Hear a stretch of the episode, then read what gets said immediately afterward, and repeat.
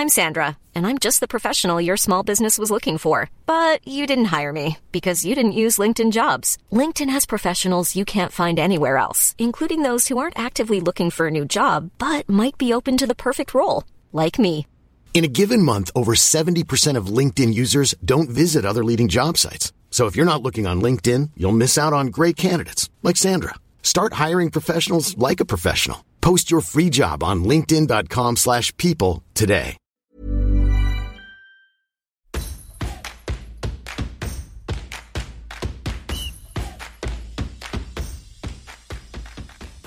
Bonjour Monsieur le Comte.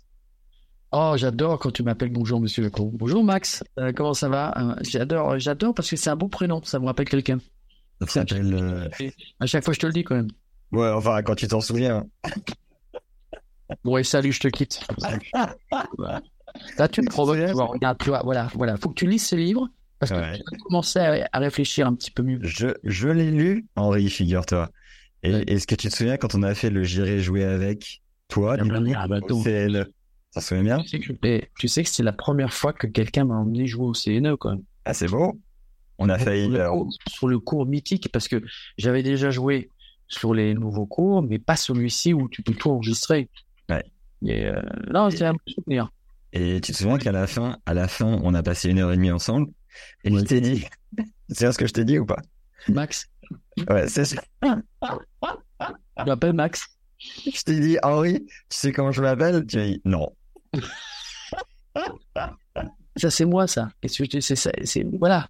Il, il, a qu'un seul, seul unique. On avait fait un épisode de podcast. Un J'irai jouer ensemble. On s'était vu à Bordeaux Primrose. Tu sais, tu sais qui c'est lui? Non, jamais vu. C'est moi. Voilà.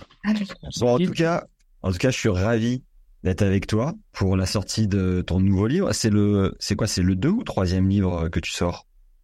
C'est le troisième, mais disons que les deux auparavant, c'était pas vraiment des livres, c'était euh, c'était plus une euh, semi-biographie par rapport à, à mes résultats, euh, certaines rencontres, mais pas un, un vrai livre comme j'ai fait aujourd'hui où ça a été une, une vraie recherche. Ça a mis deux ans Ouais. pour pouvoir vraiment aussi analyser et partager ce que j'ai vécu. C'est pour ça qu'on l'a appelé d'ailleurs Balle Neuve, parce que c'est un un recommencement, c'est notre vie, c'est notre euh, vision de, ma propre vie, de ma carrière, et puis, euh, et puis de pouvoir partager ces bons moments, ces belles rencontres, parce qu'il y a des, belles rencontres, il y a des, euh, moments euh, qui sont à la fois forts et, et, et difficiles. Eh ben moi, je me suis régalé. J'ai mis une semaine, même pas. J'étais avec toi et j'ai noté des passages qui m'ont intrigué, sur lesquels on va revenir. Pour les personnes qui veulent euh, connaître ton parcours plus en détail, on a un épisode de podcast ensemble. Allez l'écouter. Oui. Et pour juste ceux quand même qui ont envie d'un petit rafraîchissement, est-ce que tu peux te présenter, Henri, avec tes propres mots, s'il te plaît? Je me présente, je m'appelle Henri, Ça commence bien. je voudrais bien réussir ma vie, être aimé. Et ben la chanson de Daniel Balavoine, c'est exactement ma vie. C'est ça, je voulais être aimé. Alors bien sûr, Henri Lecomte, euh, le mec je dis bien sûr Henri Lecomte. Présente Henri Lecomte, euh, ancien numéro 5 mondial, finaliste de Roland Garros, vainqueur de la Coupe Davis 91, euh, trois demi-finales à Roland Garros, demi-finale à Wimbledon, et, euh, et vainqueur en double, à ne pas oublier, en 84 avec Yannick Noir, et une finale aussi de Coupe Davis en 1982 avec notre cher président Gilles Moreton, Yannick, et aussi avec Pascal Porte, à l'époque. Alors là, tu viens de présenter le sportif. Est-ce que tu peux présenter l'homme? L'homme, alors, que veut dire de l'homme? L'homme, euh, Henri Lecomte, euh, deuxième vie, passé 50 ans, euh, a beaucoup évolué. Aujourd'hui, une vie où je j'essaie de retransmettre toute mon, expérience par rapport à différentes interventions dans Business Club ou podcast ou bien sûr euh, différents événements. Et ça se passe très bien. Et euh, j'organise aussi des événements, que ce soit tennis, que ce soit golf, là où je suis en ce moment, avec Barbara, qui organise bien euh, pas mal d'événements euh, golfiques, notamment que ce soit en France ou au Luxembourg. Et, euh, et puis bien aujourd'hui, nouvelle vie qui me permet de pouvoir partager ces moments-là et de m'exprimer dans mon côté ou du mauvais côté de la chose, c'est-à-dire mon côté obscur que j'ai pu apprendre à, à maîtriser et à connaître et surtout à, à comprendre. Voilà. Tu vas fort, ouais. Est-ce que euh, tu nous embrayerais pas sur le fameux côté obscur ou on garde ça pour un peu plus tard? Non, plus tard. On y va Ok. tout. Et c'est bien. C'est de mettre, euh, euh, tu sais, le l'église au milieu du village, comme je dis, et poser les fonctions. Et le facteur sur le poney. Alors, Henri, premier passage qui m'a interpellé. Alors, la soixantaine qui est là, qui se profile, me fait sourire, car bien loin de laisser augurer un déclin, elle est au contraire annonciatrice pour moi d'une nouvelle vie, pleine de projets porteuse de nouveaux espoirs, et encore et toujours l'envie d'apprendre, d'accomplir, de gagner, de prouver que tout est possible. Donc, dans ton intro d'homme, tu nous as dit que la cinquantaine passée, visiblement, on est plus proche de la soixantaine. Oui, ah oui. On a 60 ans aujourd'hui, hein, donc euh, on est plus proche euh, de la fin que du début.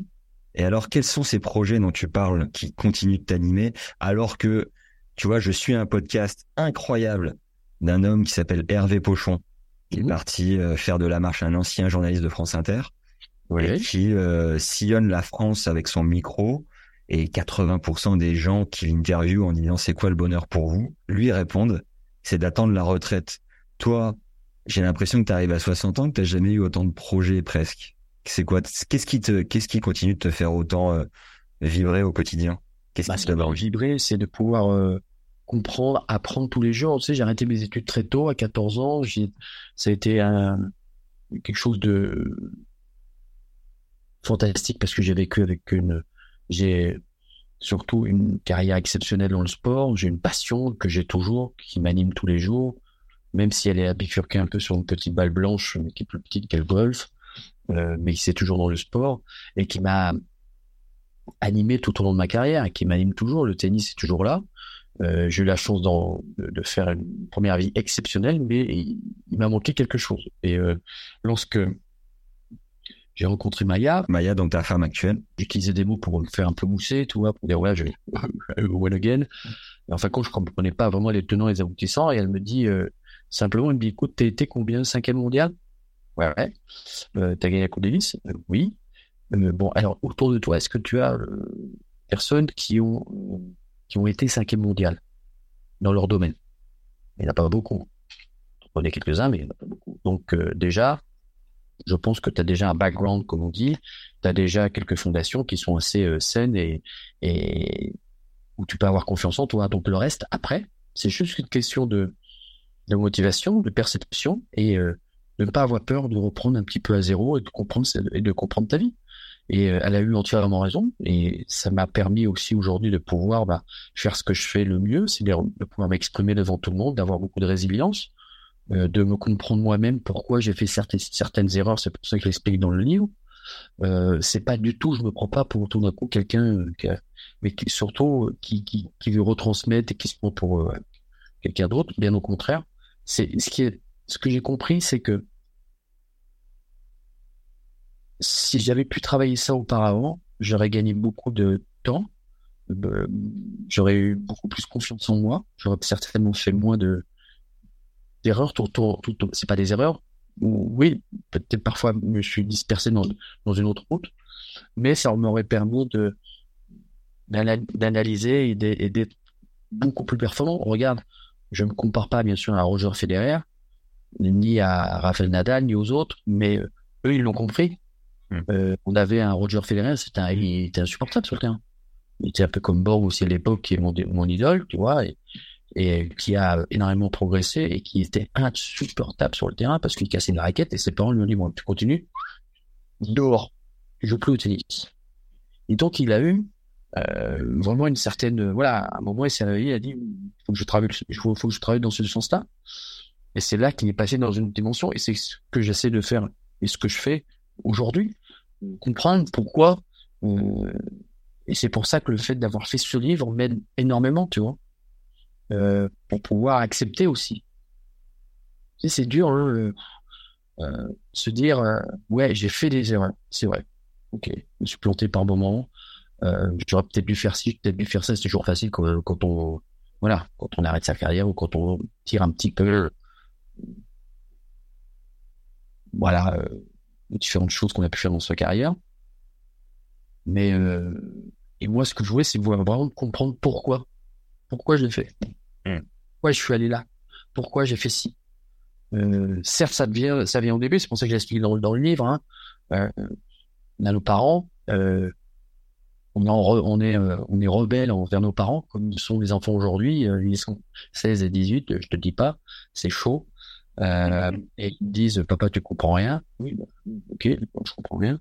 Euh, mais euh, voilà et il faut aussi les, les remercier toi. Après c'est c'est un travail sur toi qui est hyper important. Et tu elle t'est tellement bien après. Oh là là je te jure. Mais je garde toujours ma ma folie aussi un peu hein. Je peux pas euh, Comment t'as bossé sur toi, Henri? T'as t'as t'as t'as fait appel à je sais pas des psys. euh, Maya t'a aidé particulièrement. C'était quoi le Maya m'a énormément, Maya m'a énormément aidé.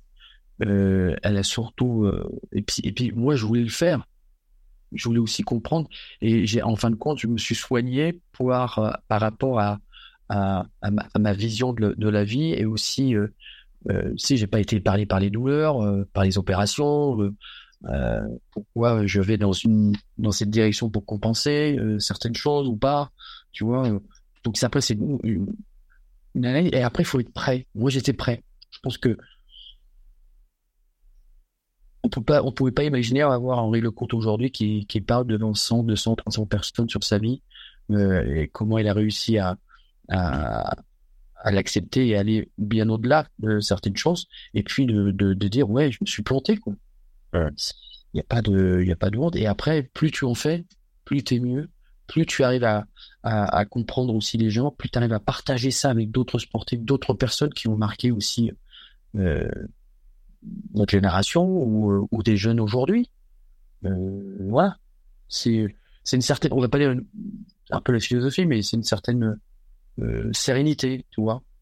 Et si si si t'es euh, serein et en paix avec toi-même, Ouais. je, je pense avoir euh, plus ou moins compris. Mais pourquoi en faire un livre du coup Si toi t'es le premier, euh, tu vois, euh, clean dans tes pensées, tu sais qu'aujourd'hui t'es bien, t'es heureux. Pourquoi vouloir à tout prix euh, euh, réécrire l'histoire entre guillemets? C'est pas réécrire l'histoire, c'est la dire. Moi, je la ressens, c'est la partager, c'est aussi pouvoir un peu retransmettre certaines choses, être à l'écoute. Euh, je l'étais pas auparavant, et puis surtout, pour moi, c'était important de le faire ce livre. J'ai mis deux ans à le faire ce livre. Ouais. Euh, donc, j'ai été aidé par Bernard Baudouin, qui euh, on l'a terminé aussi avec avec Maya, le, ce, ce livre, parce qu'on est on s'est vraiment impliqué dedans et on voulait faire vraiment, je voulais faire vraiment quelque chose qui, me- qui me ressemblait. D'ailleurs, quand on lit, tu vois, c'est, euh, j'ai beaucoup évolué la façon dont, dont je m'exprime, mais c'est mes mots. Tu vois, c'est, c'est moi. On sent qu'il y a du Henri dedans, tu vois. Il y a, euh, tandis que les autres, les autres livres, c'était, ça fait rien à voir. C'était, voilà, on voulait raconter des choses. Ouais. Puis, et puis, euh, et puis, euh, faire aussi, euh, le passé. C'est, c'est le passé, tu vois. Il y a eu des bonnes choses, il y a eu des mauvaises choses. Euh, mais je voulais vraiment que voilà vous faire voir comment je suis aujourd'hui quoi et, et c'est important tu vois la préface de Jean-Paul Jean-Paul Jean-Paul il a tout vu il connaît tout d'Henri de Yannick de tout le monde si lui fait un bouquin et qu'il balance tout oh, te dis pas Malbar.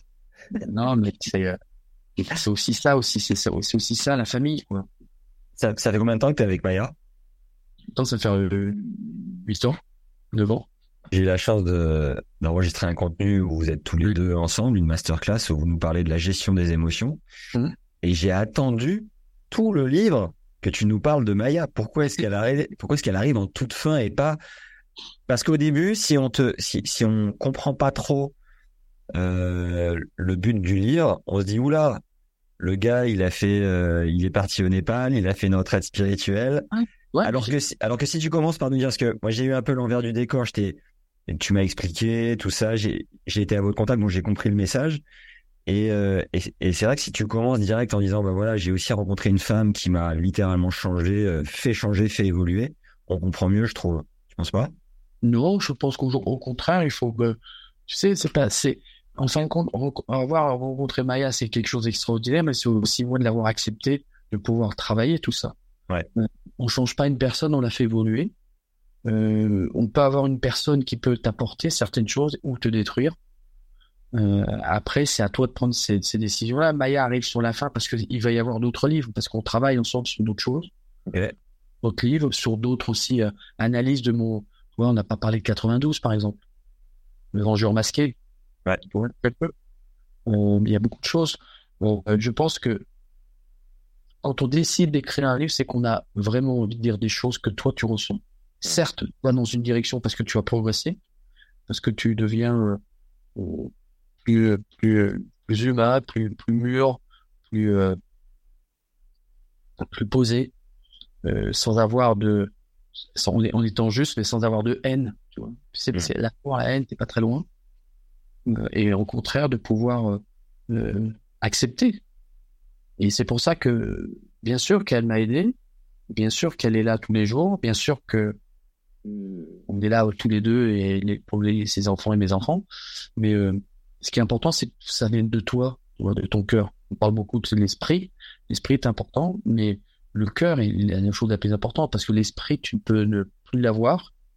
On connaît des sportifs de haut niveau, malheureusement, qui sont bah, légumes, mais le cœur bat encore. Tu vois, donc c'est le cœur en fin de compte. C'est Et c'est pour ça que je te parle des émotions. Parce que moi, les émotions, je les ai eues des hauts, des bas, des hauts, des bas. ça a fait des super, ça a fait des, des mauvaises euh, euh, analyses, ça, ça a fait des discours euh, difficiles. Moi, en parlais encore ce matin pour, parce qu'on parlait du livre, parce que je suis sollicité sur pas mal de, de, de, de support. Donc, euh, les émotions, qui ont été positives d'un côté, mais aussi euh, terribles de l'autre. Qui Alors, à être blessé, quoi. Avant d'avancer dans le livre, tu nous as parlé de Jean-Paul, Jean-Paul Lotte en préface. Est-ce que tu peux nous glisser quand même une petite anecdote avec Jean-Paul qui pourrait raconter peut-être sur toi et Yannick ou j'en sais rien, tu vois. J'en ai une belle. Ah, c'est pas forcément. J'en ai une belle. Ça, ça me plaît. Là. On était au Coupe d'Hélice euh, Là, c'était contre, euh, je crois que c'est contre la Tchécoslovaquie, on joue à Roland Garros. C'est Tchécoslovaquie pour se qualifier en 82 pour la finale de Roland, de, de Roland, tu vois. Mec, finale de la Coupe Davis Grenoble 82.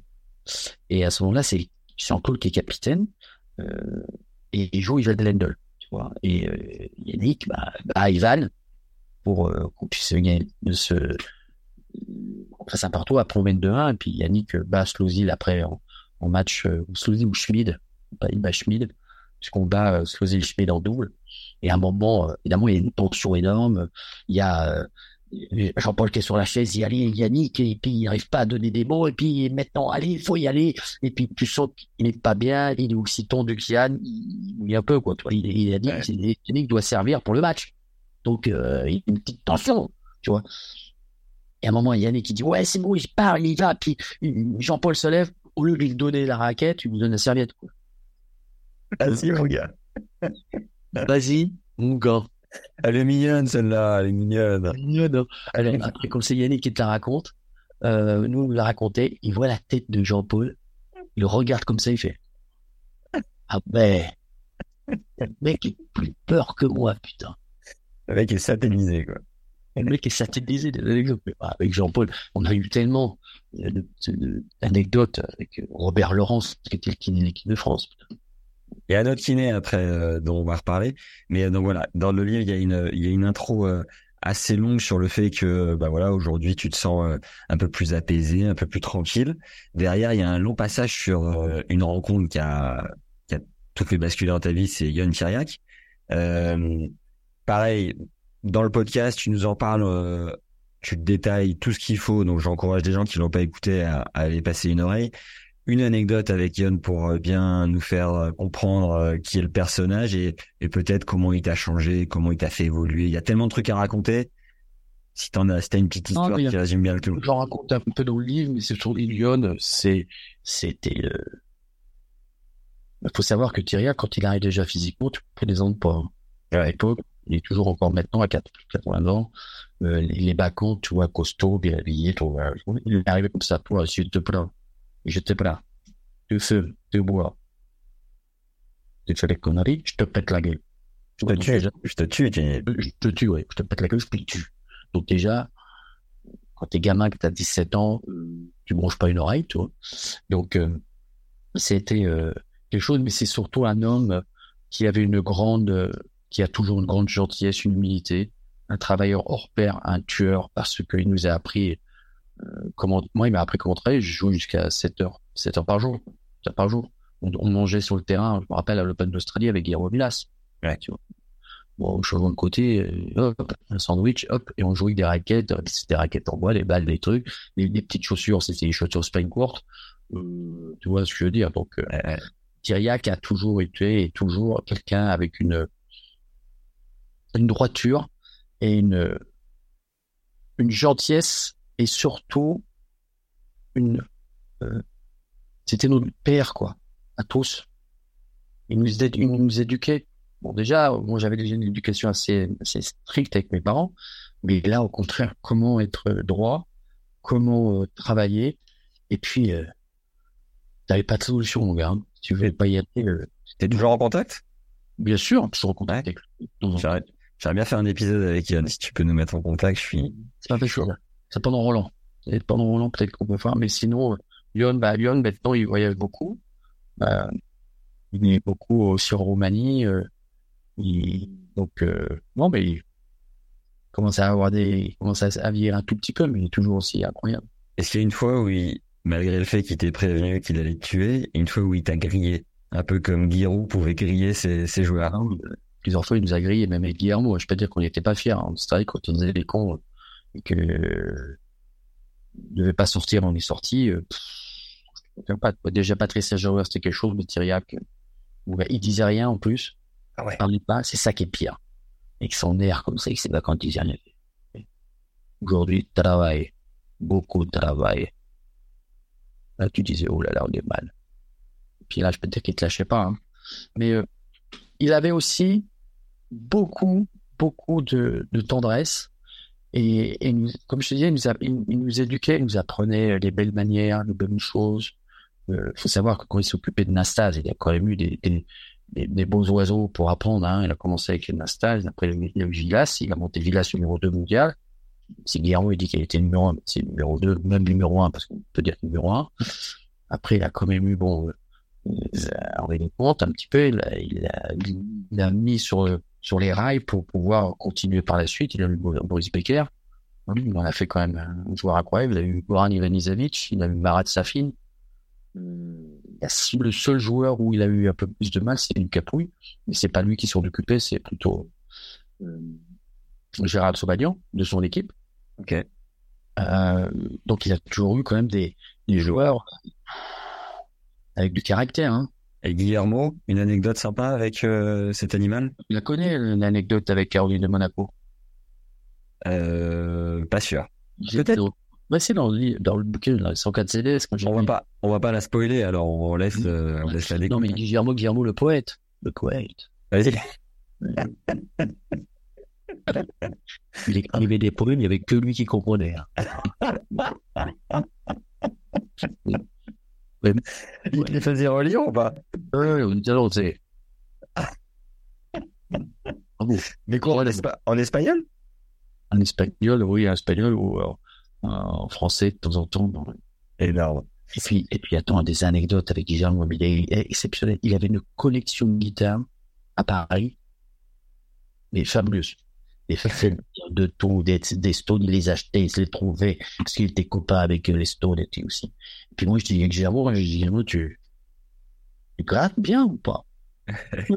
Moi, je gratte. Regarde. Il prend la guitare. Bring. Il me fait ça. Je lui fais, ah. C'est un peu comme le, le sketch du Cadmerade. Celui, le gros guitariste qui ne finit jamais ses accords. Voilà. C'est des- vraiment. C'est Guillermo d'une gentillesse, d'un amour, et je pense tellement à lui parce que le pauvre, il est, faut vraiment, il est, ouais, il est plus là, quoi. Il est, il a dit d'Alzheimer, euh, Ah ouais, dur. il est pas bien, faut vraiment, c'est, c'est, c'est tellement un homme, il m'a tellement appris, moi. Il m'a, il a, il a tellement été gentil, il a tellement,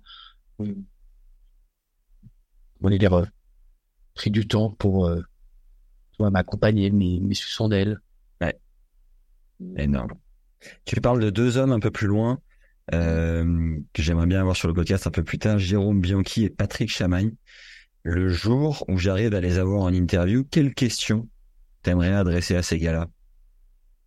Alors juste pour euh, du contexte, euh, c'est les hommes qui t'ont, tu dis, hein, qui t'ont ramené à la vie pour cette. Euh, Patrick, Patrick Chamain, c'est lui qui m'a ramené à la vie. Les magiciens du corps, tu les appelles. Exceptionnels. Magiciens du corps. Ouais. Et qui, euh, qui m'a remis à ma vie. Patrick, il a eu les mots, il a eu euh, la les mots, le vocabulaire, la, la personne, l'intelligence. L'intelligence, il a persévéré, il a accepté, il m'a il a fait des choses incroyables avec avec Gilles Soulbo aussi où on était à Douarnenez, Tréboul, en centre de rééducation. Je peux te dire quand t'es trois mois là-bas, tu réapprends à courir, à marcher et servir parce qu'il fallait servir différemment parce que mon dos n'était pas en bonne posture et mentalement. Donc Patrick a été essentiel. D'ailleurs, il y a plusieurs fois quand on je revois ce match de Coupe Davis où on fait voir les bons moments, il y a Jérôme Bianchi et Patrick qui se regardent et Patrick qui fait. Hmm. Ouais. C'est possible ce qu'on a fait. Mec, c'est un buton. Euh, et Jérôme, bah Jérôme, c'est Jérôme, c'est c'est exceptionnel parce qu'il m'a fait aller dans une autre dimension. Jérôme kiné, hein, c'est bien ça, et Patrick plus préparateur physique? Alors Jérôme Bianchi kiné, puis bon ancien, euh, tu sais quand même il était rugby, en rugby euh, professionnel, il jouait à Toulon.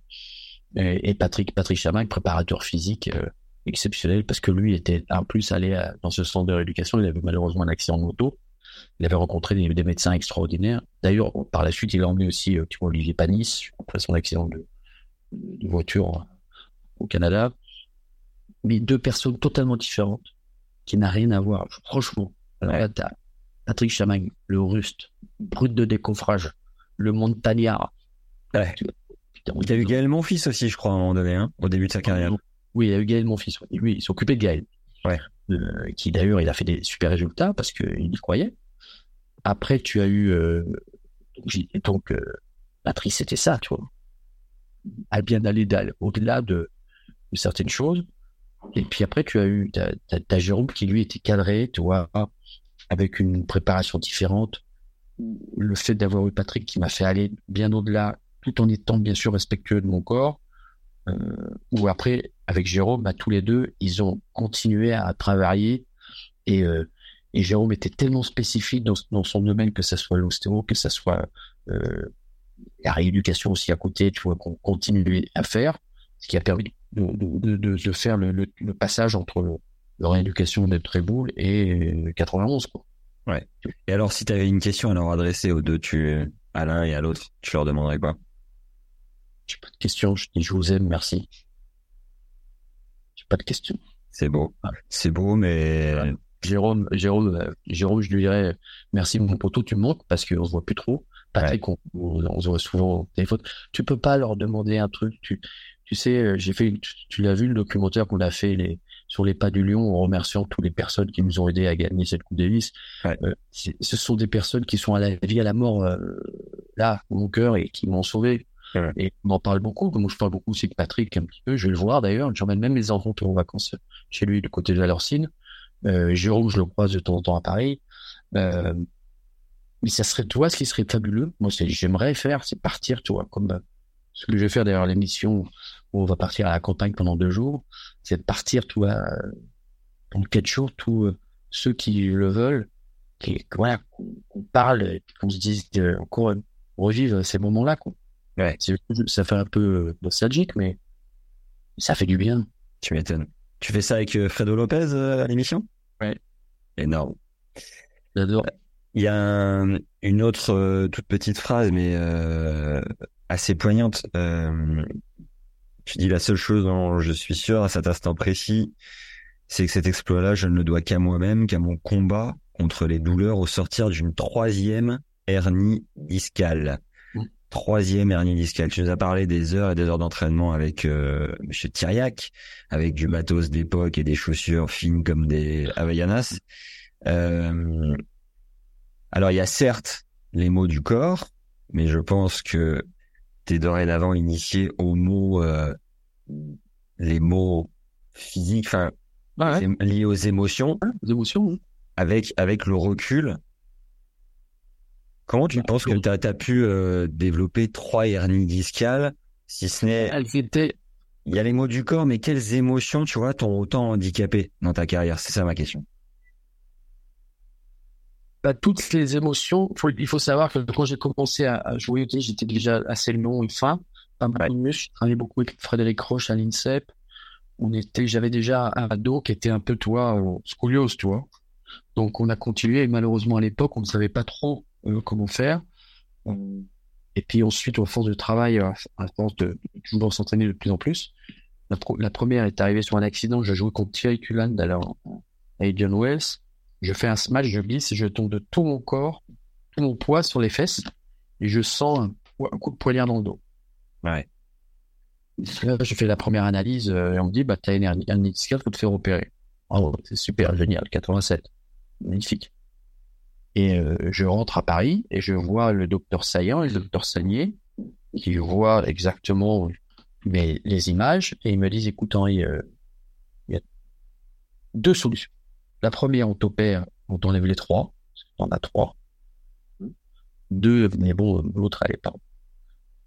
Ou on fait une maintenant, tu fais ce que tu peux, puis certainement tu reviendras nous voir dans, dans quelques années, mais euh, là je te conseille d'en faire qu'une. Et euh, euh, donc on commence, on fait la première intervention, ça se passe bien, et pour savoir, et pour te dire encore autre chose qu'à cette époque, on a eu un autre joueur qui s'appelait Miloslav Mechir, Ouais. qui a eu des problèmes de dos, qui a eu comme moi aussi trois hernies discales. Il s'est fait opérer, il a décidé de, de, de, de se faire opérer les trois d'un coup. Il n'a plus jamais rejoué au tennis. Oh la vache. Et donc, moi, à ce moment-là, je prends la décision, on décide, dit, bon, écoute, on fait la première, 87, et euh, donc ça se passe assez bien, puisque je reviens, que j'ai 87, 88, après 88, bah, j'ai eu 89, c'est la deuxième, et puis après, c'était la troisième, 91, où j'ai fait une récidive, en fin de compte, à L4, L5, où là, on a eu une, utilisé euh, une, euh, une méthode qui s'appelait le nucléolyse percutanée, c'est qu'on c'était sous-cutané, c'est juste de, de sortir, à le docteur Borner, qu'ils ont enlevé juste simplement l'hernie, en gardant le disque. Et ce qui me permet encore aujourd'hui, tu vois, de jouer au golf, c'est de jouer au tennis, euh, parce que j'ai encore cette souplesse-là. Mais il est vrai que si on avait pu travailler, pu savoir à l'époque que lorsque aujourd'hui euh, on fait un scanner d'un sportif de niveau, déjà on le fait plus allongé, mais on le fait debout, parce que évidemment le matériel, parce que les imageries ont changé, ça aurait bien sûr changé la donne. Hum. Mais je pense sincèrement, euh, ça m'a permis aussi de développer une certaine euh, euh, résilience et surtout une certaine puissance hors norme euh, qui m'a permis de, de me dépasser et, et de ça c'est franchement c'est un je fais une qualité mais aussi peut-être un don tu vois de pouvoir et c'est ce que m'avait dit Patrice Dominguez. Il m'a dit ce qui est fabuleux avec Henri c'est qu'il a, a occulté et ça c'est vrai. Ouais. et ça c'est une grande force parce que tu, tu je, je, comme un, tu sais, comme euh, un sous-marin, coup, bah, il y a l'eau qui rentre, hop, on, on oublie ça, puis on continue, on travaille sur autre chose et on, on, on, s'en sort, quoi. Et ça, c'est c'est ma grande force. Alors ça, ça peut être une force au même titre que t'es revenu à chaque fois et c'est assez incroyable. Mais je sais pas si tu sais, il y a un dictionnaire des mots du corps tu Ouais. vois, qui lie le, le mental, l'esprit au corps. Et alors je suis allé regarder hernie discale ce que ça voulait dire. Je sais pas si euh, Bon, je, sais, Ouais. je vois très bien où tu veux revenir parce que c'est un peu le sujet dans le prochain livre. ah merveilleux. Ah. Alors attends, je te je te je te je te fais pas l'intro parce que bon, on est sur un disque qui est une structure ronde, tout ça, d'accord? Ouais. Dans la situation de l'hernie discale, le mot clé est pression. Mm. Je peux la sentir au niveau de mes responsabilités. Ça peut être euh, familiale, financière, travail, évidemment. C'est comme si j'exerçais une pression sur moi-même en dépassant mes limites, en me prenant pour quelqu'un d'autre. Cette Mm. pression peut venir de moi, des autres ou d'ailleurs. J'ai l'impression d'être seul dans la vie et de n'avoir aucun appui, hésitant à l'avouer aux autres et surtout à moi-même. Ce qui me donne un sentiment d'être prisonnier et indécis. Il est important que je me réfère à la partie affectée de l'épine dorsale pour comprendre davantage ce qui se passe en moi. Alors, il y a peut-être pas tout, tu vois, qui est euh, qui est en lien à ta situation à toi, mais de l'époque, comment tu fais le lien entre entre tu vois la gestion de tes émotions que tu pouvais ressentir dans ta carrière et ces trois euh, blessures euh, qui t'ont freiné, quoi, hein, qui t'ont ralenti parce que peut-être t'avais pas compris le schéma mental dans lequel t'étais, je sais pas. Qu'est-ce que t'en penses? C'est sûr.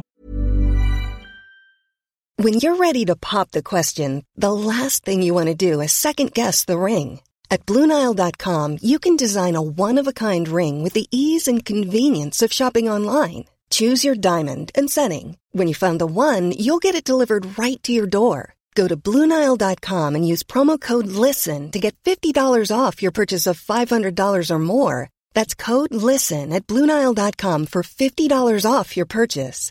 Bluenile.com code LISTEN. Ouais. Aujourd'hui, l'analyse est très important quand on dit j'en ai plein le dos. Ouais. J'ai plein d'eau, j'en ai marre. J'en ai marre de supporter, comme tu dis, la pression, le disque. C'est cette pression que tu te mets en fin de compte. C'est pour l'analyser. On était, moi, j'étais pas assez fort euh, et j'ai pas cette vision-là d'aujourd'hui. Pourquoi j'ai eu ces problèmes de dos? Mais c'est dû à déjà l'éducation que tu peux avoir parce que tu arrives avec quelque chose déjà sur lorsque tu nais, tu arrives déjà avec un background que tu sais pas mais qui arrive. Ouais. Ça sera aussi une autre explication dans le livre parce qu'on on refait un petit peu le schéma de ce qu'on a vécu ou, ce que nos parents ont aussi un peu vécu. Ouais. donc ça se veut dire ça. Après, j'ai pris certaines décisions qui étaient au demeurant difficiles. Il fallait les accepter. Puis après, j'en ai eu plein d'autres. Donc, première hernie discale. Après, deuxième hernie discale, parce que là, on a pris une décision. Séparation, organisation, réorganisation. Troisième euh, hernie discale, bah là, un moment aussi de période de ta vie où tu te cherches un peu, tu sais pas où tu vas, tu tu, tu tâtonnes, tu donc euh, la direction n'est pas la bonne. Faut changer de disque, c'est le cas de le dire. Faut changer de disque. Et euh, si on aurait pu être un, jukebox, comme on dit à l'époque, ça aurait été plus simple. Mais mais ça aussi, c'est une analyse qui est très intéressante parce que le corps, en fin de compte, réagit avec tes émotions. On l'a bien vu encore aujourd'hui, euh, enfin, cette année, pardon, pendant Roland Garros, ou Alcaraz contre Djokovic, le mec, il a des crampes. Ouais, c'est un monstre. Ah non, il est dix fois plus fort que les autres. les émotions. Et je, sincèrement, tu as raison, et c'est bien. C'est une très bonne analyse parce que, bah, le, par exemple, le genou, c'est que tu as peur d'avancer. Hein. Hmm. Alors l'analyse, elle n'est pas de moi, elle est du dictionnaire que ma sœur m'a envoyé il y a 7-8 ans, mais, oui, mais ça, euh, ça méga intéressant. Il faut, c'est une superbe analyse. Euh, le fait qu'on a un joueur exceptionnel comme Novak Djokovic avec sa souplesse, euh, de pouvoir s'adapter bah, tous les joueurs se sont adaptés. Regarde, tu te rappelles, tu vois Rafael Nadal quand il est arrivé, c'était Terminator, il était musclé comme ça, comme Vigas à l'époque. Euh, puis tout le monde, mais regarde, tu vois Roger quand il est arrivé, il était pour bon. Les mecs sont devenus de plus en plus fins, de plus en plus euh, souples, avec un roseau, une flexibilité pour pouvoir s'adapter. Un peu que toi, comme, on ne pas dire un serpent, mais pas loin. Et donc voilà, c'est une analyse, c'est intéressant. Yes. Il y a un autre passage que j'ai trouvé chouette, c'est euh, quand tu nous racontes euh, la campagne 91. Euh, mm. Le joueur le plus dangereux de l'équipe de France, c'est le comte, parce qu'il ne sait pas ce qu'il fait. Extraordinaire. Cela pourrait, cela pourrait prêter à sourire, mais la réalité va bientôt dépasser les estimations les plus nuancées des uns et des autres. Elle est de Nick Bolitieri, cette phrase. Le compte, le joueur le plus dangereux de l'équipe de France, c'est le compte parce qu'il ne sait pas ce qu'il fait. Alors, au-delà de cette petite sortie euh, de Nick, le regretté euh, Nick Bolitieri, qu'est-ce que tu peux, qu'est-ce que tu peux nous dire sur lui? Est-ce que tu le connais? Est-ce que pareil, tu as une anecdote avec Nick à nous raconter? Bah, Je crois que toi, je vais te dire une chose. C'est peut-être l'un de mes regrets. Nick Bolitieri, parce que j'étais avec Yohan Tiriac, on allait chez Nick Bolitieri parce qu'on le voyait, il, voyait, c'était l'époque aussi d'Agassi, tu sais, moi j'ai, comme joué les deux premières fois à Agassi, euh, la première fois que j'ai joué à l'US Open, j'ai gagné 7-6, 7-6, 7-6 au premier tour. Ouais. Il, je suis arrivé et après je le rejoue à Wimbledon et là je lui apprends encore à jouer au tennis sur gazon, sur le 2 et je lui mets 3-7-0. Et d'ailleurs c'est grâce à moi, je le dis, je le dis haut et fort, que André Agassi a décidé ce jour-là, je ne peux pas ne pas comprendre comment jouer sur gazon. Parce que vous savez que le gazon de l'époque, quand on, jouait nous, ça allait à 8000 à l'heure. Hein. Pas le gazon aujourd'hui. Et donc, une fois, j'ai rencontré euh, André. il le dit d'ailleurs dans son livre, Dédé, que bah, j'étais un peu, voilà, il a, il a accepté de prendre une piquette euh, branlée sur euh, le 2 de Wimbledon pour pouvoir travailler euh, être plus performant et gagner, bien sûr, ce, Wimbledon. Mais pour revenir à Nick Bolitieri, c'est un monsieur avec une un sage, mais un passionné, un, un peu à la tu vois. Il avait, il avait cette emprise, il avait cette, cette puissance en lui qui permettait de pouvoir déceler certains joueurs incroyables. Eu Agassi, eu Jim Courir. Et à un moment, il m'a dit, mais viens, viens, viens avec moi, je vais m'occuper de toi et tout. Et puis, c'était la période où je... Après Thiriac, tu vois, je me suis dit, bah, États-Unis, bon, il n'y avait pas encore les trucs pour aller aux États-Unis. Et puis, peut-être que, voilà, la mentalité. Et puis, j'ai dit, j'ai dit non.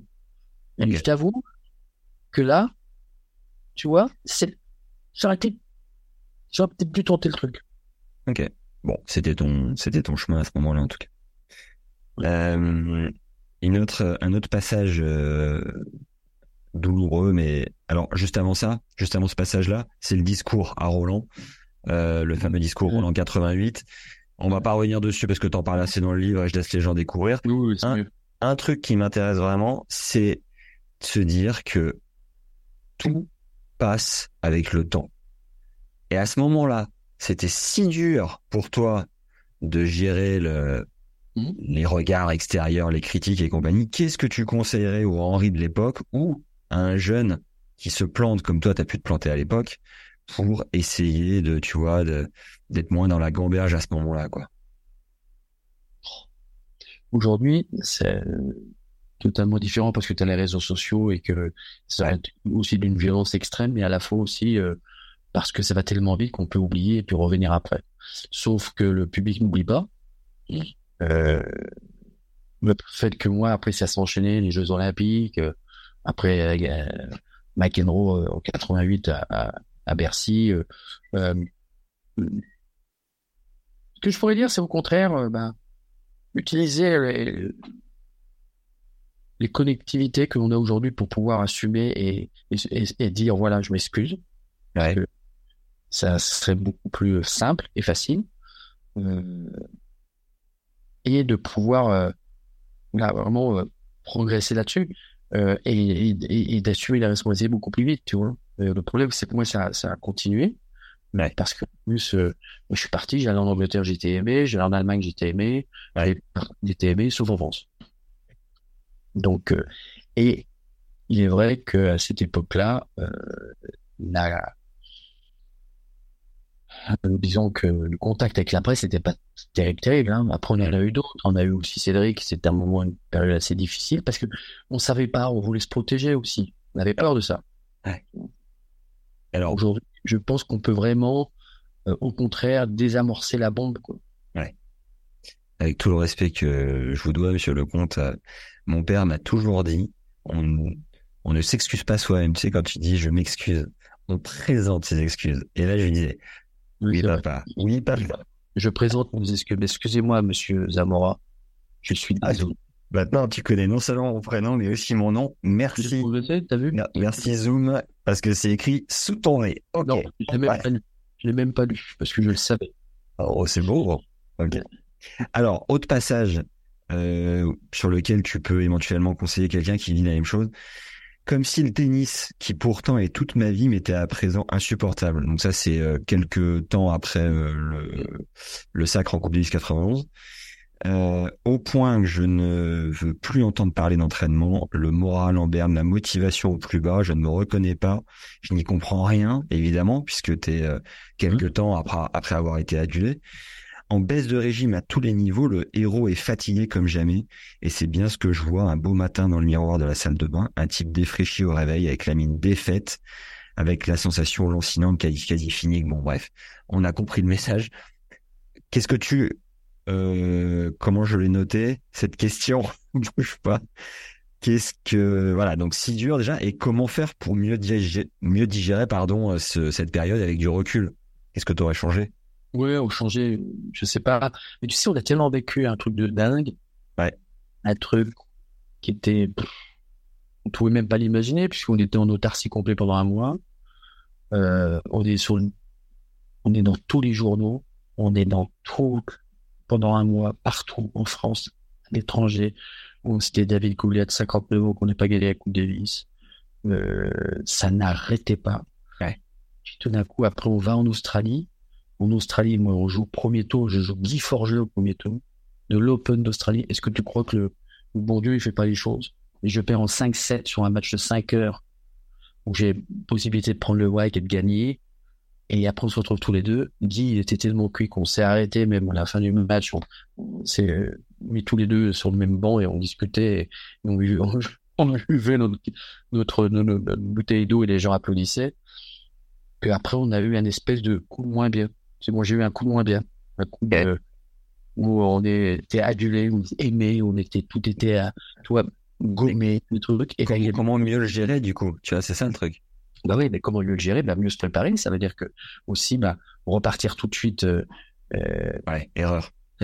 Tu vois, repartir tout de suite avec une autre, avec une autre direction, avec un autre potentiel, avec en se disant, je vous prépare pour le d'Australie, ce qu'on avait fait, mais bon, pas trop parce que c'était, mais pas prêt d'ailleurs. Ouais. Et puis après, bah après les pieds dans le tapis, tu, tu commences à rentrer dans un système. Euh, oh, ouais, ça va aller. Je vais retrouver le même rythme, mais non. Plus tu es au top, plus il faut bosser, plus il faut mettre les, les bouchées doubles, plus il faut encore remettre un coup de collier. Et là, moi, mentalement, je sais plus. Ah. J'ai plus, j'étais épuisé. Le fait de pouvoir revenir au plus haut niveau, après ces problèmes physiques, après ces problèmes de, de, cette insouciance et le fait de pouvoir avoir cette possibilité de changer l'histoire, j'ai plus de, plus de jus, plus rien, plus de batterie. Donc je suis ah, euh, bah, je cherche une prise pour remettre et je l'ai trouvé cette prise. Je l'ai retrouvée grâce à, Frédéric Roche. À la fin de ta carrière, la, la FFT n'avait prévu aucune cérémonie ni aucun discours pour ton départ. Pourquoi? Bah, bah, Depuis le début, moi, de toute façon, c'est la totale. Hein. Oui, on fait pas tout comme euh, les autres. Ils avaient tous prévu un micro, tout ça, un truc. Moi, ils n'avaient rien prévu du tout. Encore une fois. Ouais. Je sais pas. Je sais pas. Je dois déranger. Je dois. Je suis atypique quand même comme personnage. Je suis. Euh, j'ai mon ma personnalité, mon caractère. Euh, certes, avec une. Tu vois une empathie parce que voilà, comme je suis, euh, moi je suis quelqu'un de droit, honnête, pas pas un malicieux, je suis pas un... mais euh, j'avais rien prévu. Pourquoi? Pourtant il le savait, hein, puisque je devais le faire l'année précédente et je me suis blessé, donc euh, je l'ai fait l'année d'après où j'étais moins bien physiquement. Ouais. Faire contre Johansson un match pourri, mais nul, euh, où lui joue très très bien. Et, euh, et la fin me remercierait, salut, casse-toi. Non, non, attends. Non, non, t'as oublié un truc là. C'est pour ça que je suis monté sur la, la chaise d'arbitre en disant je n'oublierai jamais le moment où je vous ai dit au revoir. Là, c'était beau. C'était une belle euh, finition, mais non pas la. J'espère que vous avez compris mon jeu. Qui aujourd'hui tout le monde l'a compris. Alors, au passage, vers mes 35 ans, grâce à Patrick Proisy, ancien finaliste de Roland, comme moi, je commence à jouer également l'ATP Champions Tour. Ça, va, ça va durer de longues années. La pression n'est plus là, remplacée par la joie, l'amour du jeu avec mes potes mes idoles, Peter McNamara, Björn Borg, McEnroe, Connors, généreusement sur Barami, Yannick Noah, Matt Zilander. Des moments de partage et des histoires invraisemblables. Henri, tu me vois venir. Je, pas, je balance pas les histoires. Je peux pas. Je ne peux pas. Ah, tu vas trop loin là. Ah, tu vas trop loin, tu vas trop loin. Qu'est-ce qu'on va faire? C'est des moments, des moments euh, fantastiques, exceptionnels, euh, qu'on a, qu'on a euh, entre nous et qui sont c'est que des trucs marrants. Mais euh, c'est ça qui est beau. Et c'est dommage que ce senior tour est terminé. C'est fini parce que suite au Covid et bien avant, euh, cette génération-là était une génération où on aimait le, on aime le tennis, on aime le sport. Et la même chose en ce moment, mais c'est plus du tout la, la même façon de partager. Hmm. On, était, on aimait, on aimait le spectacle. Et c'est quoi? Ça coûté, ça a coûté trop cher aux événements? Ça coûtait cher et puis après euh, aussi il y a des demandes. Tu sais c'était les tournois étaient étaient présents mais il y avait beaucoup de soirées. Il y avait beaucoup de partage avec les, partenaires. Il y avait beaucoup euh, d'événements des programmes et que nous on adorait ça et qu'on faisait marrer les gens. Bien sûr. Sais quand t'as des jeunes joueurs maintenant qui arrivent qui veulent jouer comme veulent jouer un peu les joueurs les joueurs actuels mais ne veulent pas s'investir un peu avec les partenaires ça sert plus à rien. Euh, malheureusement le Covid a accéléré la la chose et aujourd'hui c'est terminé. On a, que le, les seniors tours sur les grands chelems, Open d'Australie pour les Australiens, Roland Garros pour plus des Français, l'Angleterre, où maintenant, on est parti à plus de 60 ans, t'as plus le droit de jouer. Allez, tant mieux. Et l'US Open. Mais sinon, avant, il y avait, il y avait, il y avait à loin de 35 tournois dans le monde, t'imagines? Ça ça a coûté, ça a coûté combien de faire venir un Villander, le Borg euh, sur une édition Ah, ça- pour les tournois C'est quoi le ticket pour une légende? Non, mais c'était des budgets, ça commençait à, à 10 000 dollars jusqu'à 100 000, 150 000 dollars. En fonction du nom. Bien sûr. Ok. C'est pareil, c'est normal. Par tournoi. Oui. Ouais, c'est beau. Et alors, il y a un, un passage un peu mystique. J'aimerais bien euh, que tu nous décrives. Bien des années après, cet épisode reste pour moi un voyage hors du temps. Le mo- un moment où, euh, alors attends, tac, tac, tac. Ouais, ta méningite, exactement. Euh, durant lequel, en semi-coma, je me suis retrouvé au centre d'un tunnel d'une pureté blanche, avec à chaque extrémité une main, l'une me disant « Viens avec moi, tout sera calme, paisible, merveilleux, sans plus aucune souffrance », et l'autre renchérissant « Non, bats-toi, il y a encore beaucoup de belles choses à accomplir ». C'est ce qu'on appelle, je crois, dans le jargon, une expérience de mort imminente. C'est ça? Ouais. Ouais, même si, si, je l'ai vu. Je vu, j'ai signé les papiers juste avant. Je rentre dans ce tunnel. Méningite foudroyante. En 4 heures, j'étais euh, complètement déshydraté. C'est pour ça que quand les enfants, malheureusement, euh, attrapent ce virus, ben, décèdent la plupart du temps parce que moi, j'ai, je suis revenu sur Terre parce que le médecin qui, lui, avait fait des études pendant 4 ans à, à Houston, aux États-Unis, spécial sur les méninges, m'a dit, si vous n'étiez pas sportif de niveau, vous serez mort, monsieur. Ouais. Donc, euh, je m'en suis sorti. Euh, ben, j'ai mis six mois à m'en remettre, puisque j'ai eu euh, les, j'ai eu tout ce qui est les cristaux de l'oreille, de l'oreille interne, ils étaient complètement collés, cristallisés. Je, je marchais, je me cassais la figure, donc rééducation complète. Mais je m'en suis sorti grâce à des médecins fantastiques qui étaient au Black Rock Clinic à, à Dublin, qui est généralement une, j'explique dans le livre, hein, euh, tu rentres et tu sors avec les pieds dedans. Donc euh, voilà, et c'est une, une expérience euh, qui a été fantastique parce que je vous en parle aujourd'hui et qui a changé ma vie. Ouais. Je, la, je la vois différemment aujourd'hui. Alors, c'était qui cette, cette main tendue? Je sais pas, c'était l'au-delà. C'était Est-ce que t'es devenu croyant après ça ou pas forcément? Toujours, moi j'ai toujours, j'étais baptisé, euh, j'ai eu ma première communion, ma maman est très très très pieuse, euh, j'y crois à ma façon. Ouais. Mais je pense que oui, voilà, il y a une- pour à chacun, hein, tu sais, euh, il y en a qui sont protestants ou d'autres, chacun a sa propre religion et on doit la respecter.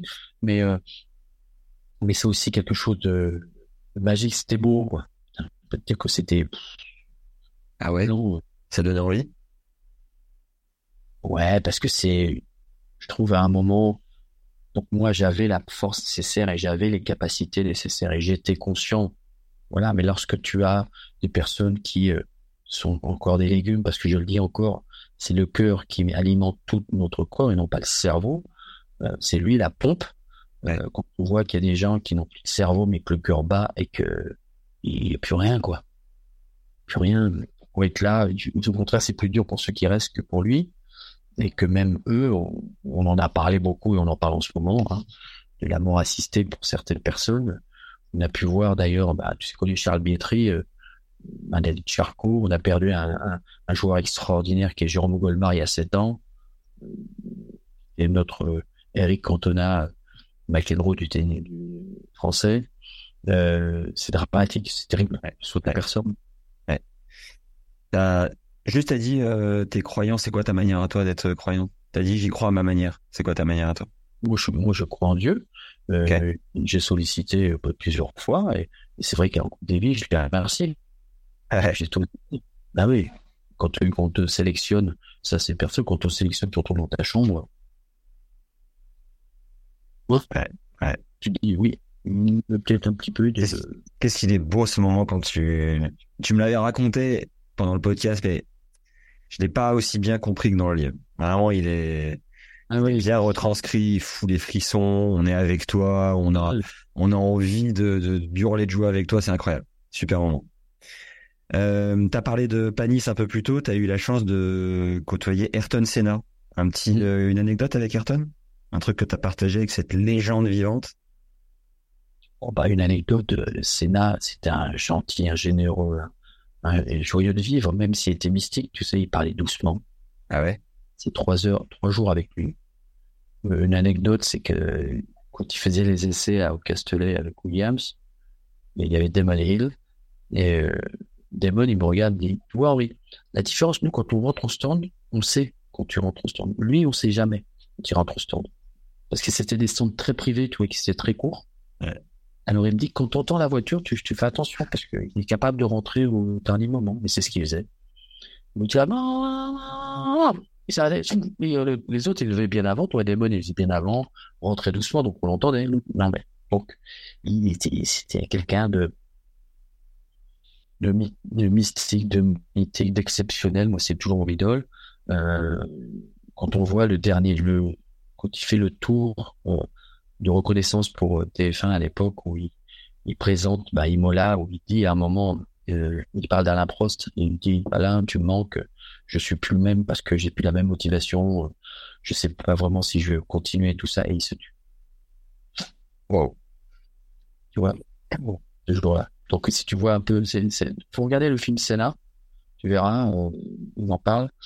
Et il y a un moment euh, aussi euh, euh, qui est fabuleux et qu'on a tous vécu et que on sait que c'était la fin, c'est quand, quand, tu vois Rafa et, Roger et Rafa qui pleure plus que Roger parce qu'il perd son pote, parce qu'il perd sa motivation et que là il va revenir, je pas tu vois, il revient parce que voilà, il joue en doute peut-être pour les jeux et c'est loin d'être fait, euh, mais euh, voilà, on a tous mmh. besoin d'une ah hein, d'avoir quelqu'un. Oh, tu crois pas que sa motivation il l'a gardé avec euh, Barak?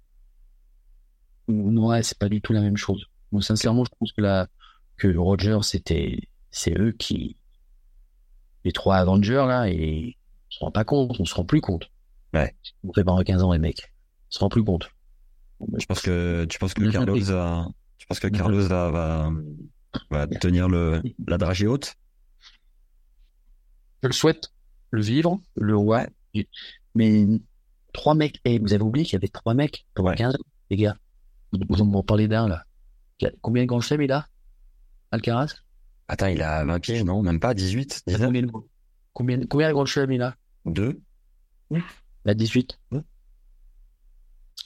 Eh ben quoi? Bah, Rafa, Rafa, Rafa, il avait combien à 18 bah, Il en avait deux déjà aussi. Alors, on est sur les temps de passage, monsieur le comte. Oui, mais c'est pas Rafa, parce que l'autre c'est Crystal Dark. L'autre c'est comme Del Potro. Tu penses? Fragile? Fragile. Ok.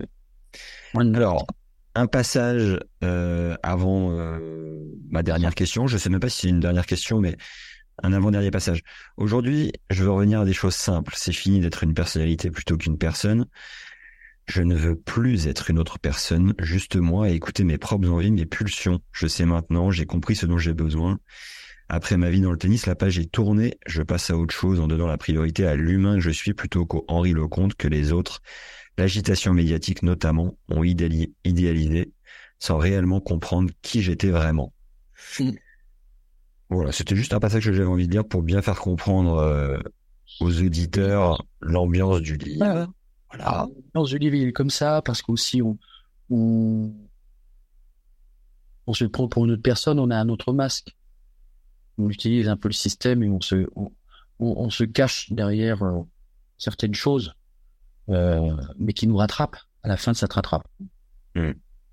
Donc autant être. Euh, mais il est vrai, il est vrai que aussi j'ai vécu des choses extraordinaires que j'ai vécu euh, et que je ne regrette pas et, et, que ça a été, ça a changé ma vie. Hein. Bien sûr, on n'est pas là pour dire de critiquer. Je suis pas là pour critiquer, bien au contraire. Aujourd'hui, euh, les choses, même si je suis toujours dans les médias, même si je, mais c'est pour autre chose, pour différentes choses. C'est quoi, t'es es, hyper actif, Henri, ou parce que tu pourrais en soi. Euh, un jour, je me souviens, tu m'as dit si j'avais pas Capucine qui gère euh, tes réseaux, tes relations presse, ça te prendrait entre 3 et 4 heures par jour pour répondre aux, aux sollicitations. Oui.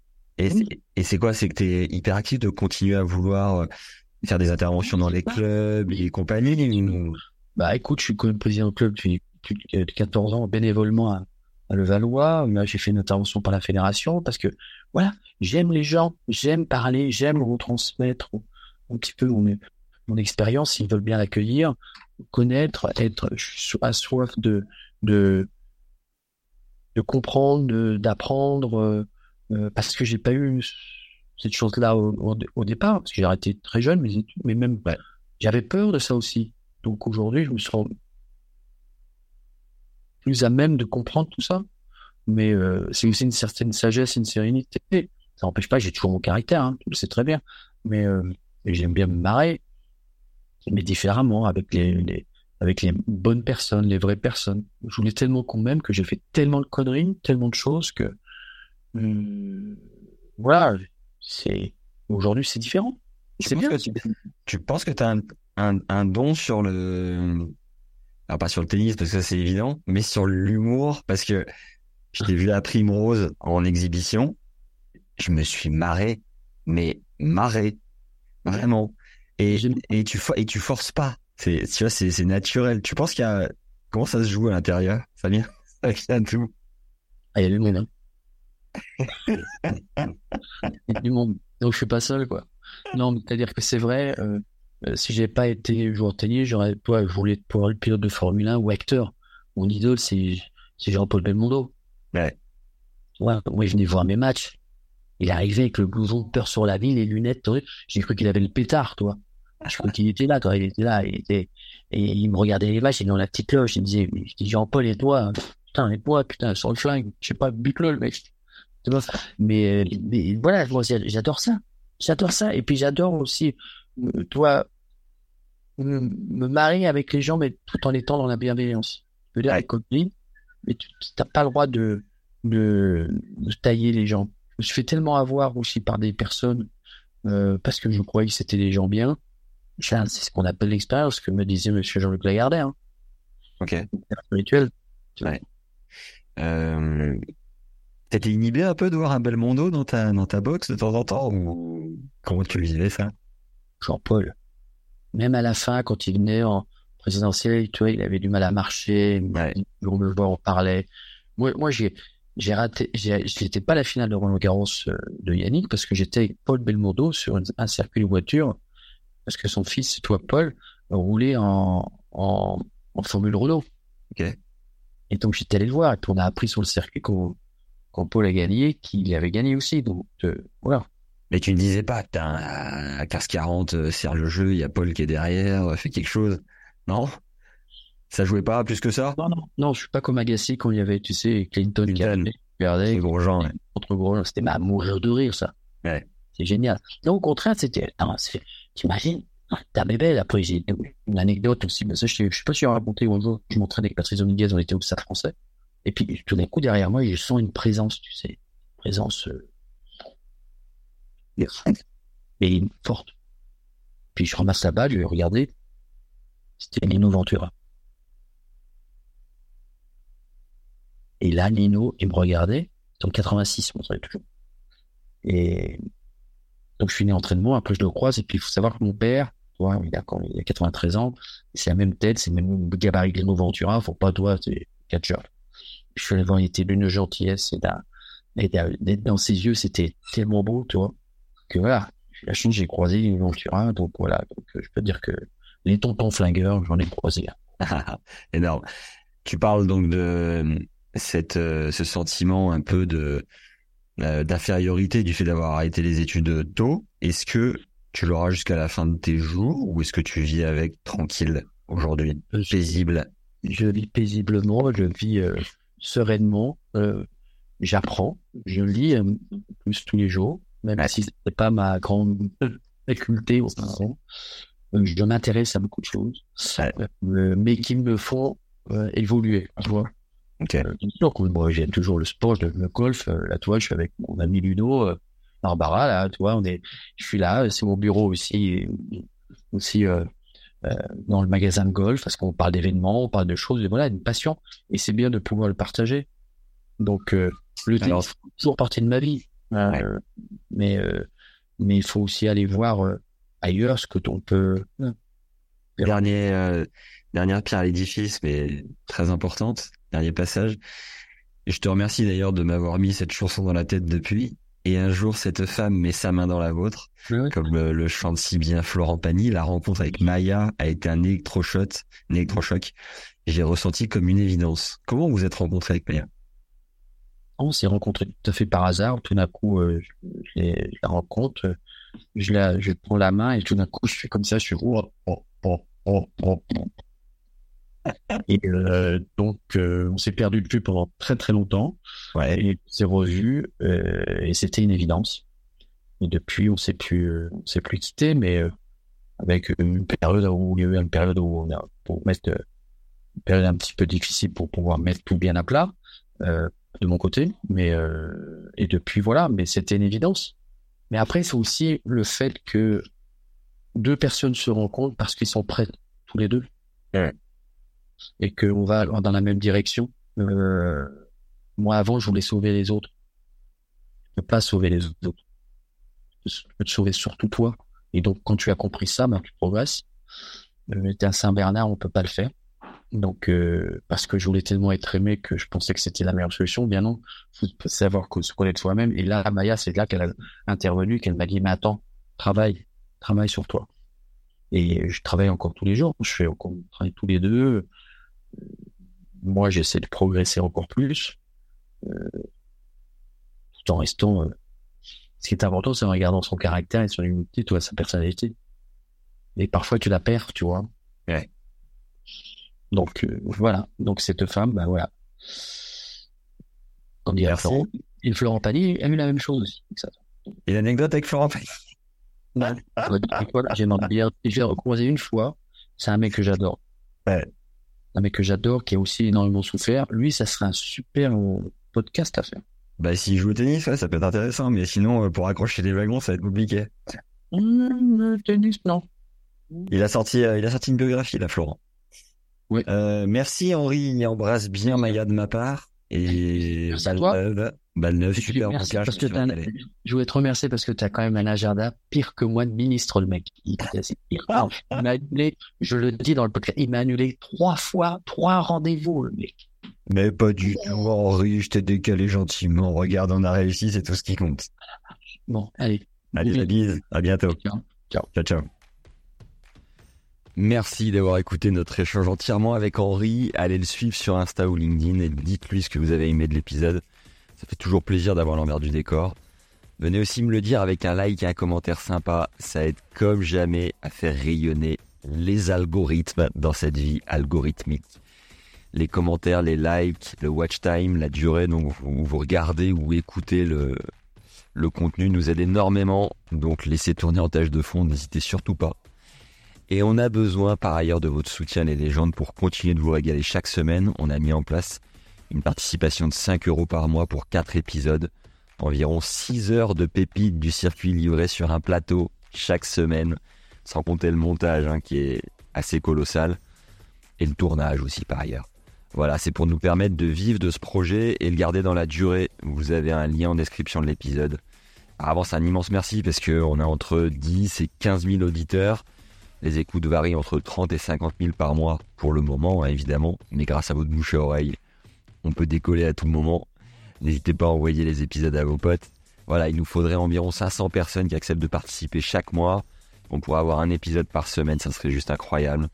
On pourrait envoyer du lourd et vous régaler dans la durée. Et ça, clairement, c'est notre but. Voilà. Donc la page de participation est en lien de l'épisode. Et qu'est-ce que je peux vous dire d'autre? Ou alors en commentaire épinglé. Et euh, à votre bon cœur, par avance, un énorme merci. Voilà, je vous l'ai dit juste avant, mais pensez aux bouches à oreille. Donc envoyez l'épisode à vos potes de France et de Navarre, c'est le meilleur marketing que puisse avoir ce podcast. C'est d'envoyer et de convertir en nouveaux auditeurs dans la durée. Voilà. Et si vous avez des idées ou des questions, envoyez-les moi via Insta à Max Zamora TL ou sur Tennis Légende Podcast. Sinon, mon mail c'est max at tennislegende.fr et sur LinkedIn, Max Zamora, Z-A-M-O-R-A. Plus d'excuses pour ne pas se parler. Et surtout, surtout, si on se croise, venez claquer une bise. Ça m'arrive qu'il y ait des personnes qui me disent qu'on s'est croisé récemment, mais qu'elle n'a pas osé venir. Donc si vraiment osé, ça me fait trop plaisir à chaque fois. Voilà. C'est tout, c'était Max, votre euh, hôte du podcast Tennis Légende. Et je suis très heureux de vous retrouver chaque semaine. Bisous et à la prochaine.